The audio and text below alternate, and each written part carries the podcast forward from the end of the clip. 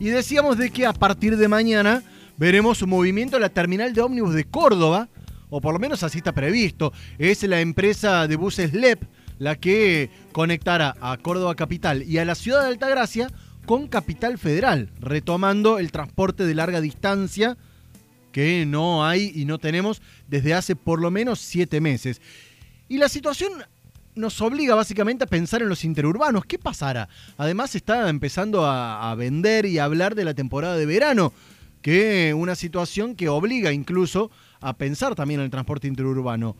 ¿Hay relación entre esto? ¿Hay alguna, algún desacuerdo desde AOITA con que Buses LEP, que nace como interurbano y crece hacia, eh, hacia la larga distancia, ¿hay algún problema entre AOITA y la empresa para que trabaje? Bueno, se está especulando con que sí, pero no vamos a andar con vueltas, vamos a ir directo a la fuente. Estamos en línea con Emiliano Gramajo, titular, secretario general de AOITA, ya lo tenemos en línea aquí en Hora de Noticias. Emiliano, el gusto de saludarte, Jonathan Cloner de este lado, ¿cómo te va?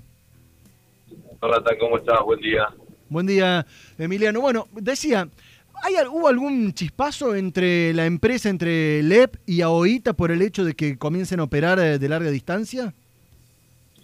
Sí, así es. A ver, es con una de las empresas, por supuesto, porque la primera que decide salir después de del decreto, digamos, de- del levantamiento de los vuelos de cabotaje y de larga distancia por el gobierno nacional.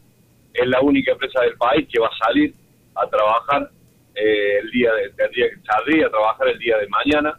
Es la única del país, repito eso, porque ni los grupos ni los grupos más grandes de la larga distancia a nivel nacional no van a trabajar.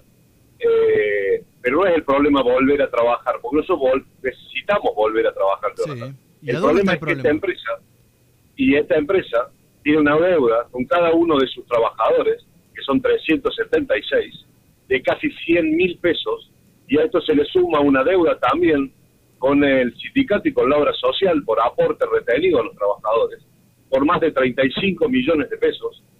Pero más allá de esto, digamos, acá hay un problema que todavía sigue estando una cuestión, una, una, eh, un conflicto gremial, el cual, eh, o sea, la medida de fuerza que nosotros decretamos el 13 de abril, esta empresa está desoyendo esa medida de fuerza, pasando por arriba de- del sindicato, eh, tratando, a ver, aprovechándose de la necesidad de algunos compañeros, porque de esos 376 trabajarían solo cuatro, eh, desoyendo por eso, pasando por arriba de esta de la medida gremial, ¿no?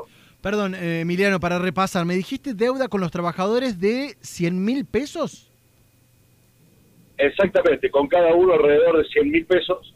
Eh, por eso es mismo que nosotros, es importante aclarar que nosotros necesitamos volver a trabajar, el sindicato apuesta a volver a trabajar, claro que sí, no vos lo sabrás que son siete meses que el sindicato es el único que, que habla con la prensa, el único que da información, el único que da la cara, porque no lo han hecho ni los empresarios ni el gobierno.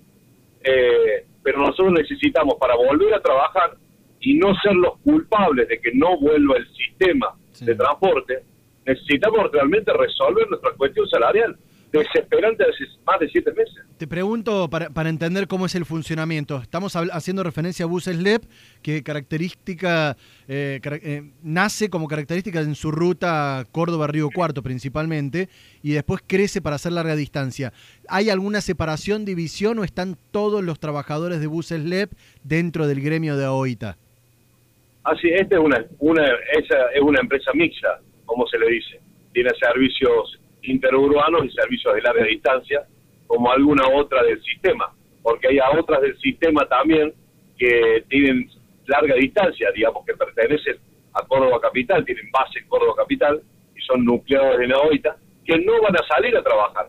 Pero sí esta empresa, que es la misma empresa de que se hizo cargo del ex Mercobus y Plus Ultra, la misma empresa que dejó a más de 120 trabajadores en la calle, ustedes se recordarán el, el grave problema que tuvimos en un momento, eh, es la misma empresa que está fuera de toda ley, es la misma empresa que hace lo que quiere, y encima, más allá de decir que reconoce la deuda con los trabajadores, no tenemos nada escrito, no sabemos cuándo la van a pagar. Ellos dicen que quieren volver a trabajar para afrontar esas deudas. Ahora, volver a trabajar en la larga distancia, donde tenés un mínimo de pasajeros, que es la mitad del colectivo, la mayoría son indispensables, o sea que seguramente no van a pagar. Ahora, ¿dónde está, sinceramente, la recaudación que pueden hacer con dos colectivos que van a sacar para pagarle arriba de, creo que la deuda salarial que tienen con todos los trabajadores, creo que son unos 38 millones de pesos?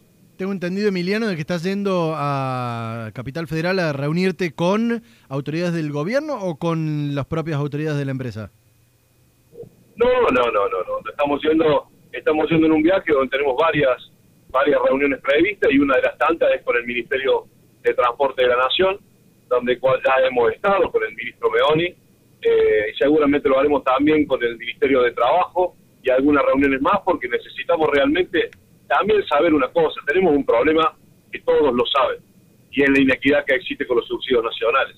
Y después la falta de arribo, porque tuvimos un problema durante estos siete meses, de que por tres meses no llegaron estos, estos subsidios. Entonces también necesitamos información para saber qué va a pasar y cómo vamos a acordar para adelante. Porque te repito algo, eh, Jonathan.